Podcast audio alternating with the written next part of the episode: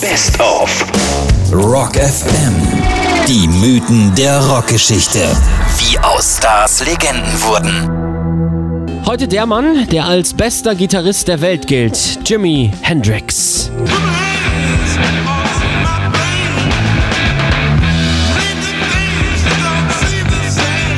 In seinen Händen fing die Fender Stratocaster E-Gitarre Feuer. Der Mann war pure Energie, ein Blitzschlag, der eine psychedelische wilde Welt voller Rock, Soul und Blues erschuf, um am Ende genau daran zugrunde zu gehen.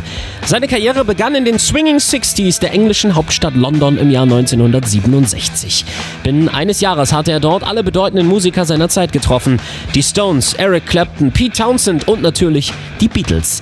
Er nahm sein erstes Album Are You Experienced auf und kam damit gleich auf Platz 2 der Charts, direkt hinter Sgt. Pepper's Lonely Hearts Club Band von McCartney und Co.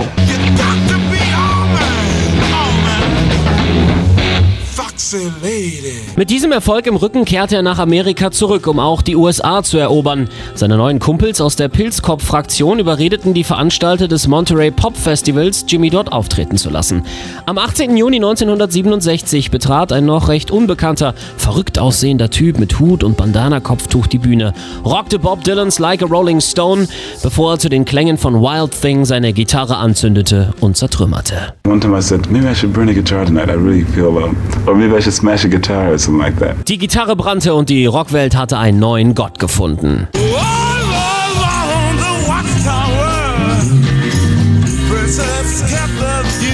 Aber wie immer hatte das Stardasein eine dunkle Seite und die bestand bei Jimi Hendrix aus Hasch, LSD und Perfektionswahn.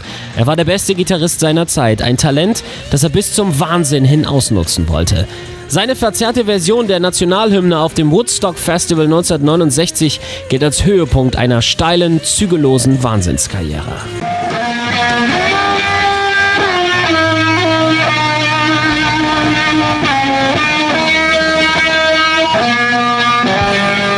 Das Streben nach dem Besonderen, Absoluten und Überwältigenden zerstörte den jungen Gitarristen im Alter von nur 27 Jahren. Der Tod holte ihn in London ein, wo damals alles begann.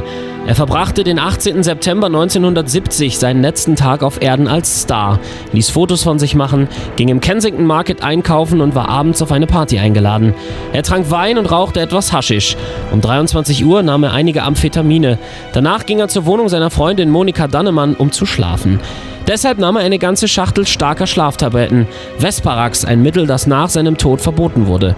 Um 7 Uhr frühstückten die beiden, danach legte er sich wieder hin. Um 10.20 Uhr ging Monika Zigaretten kaufen.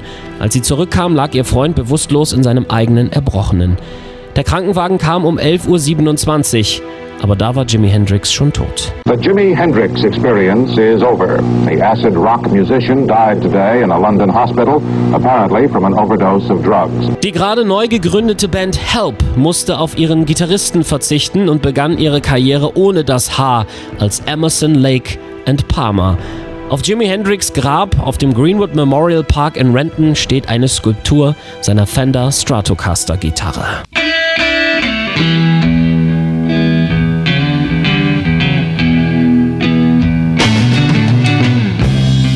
Hey Joe, where you going with that gun in your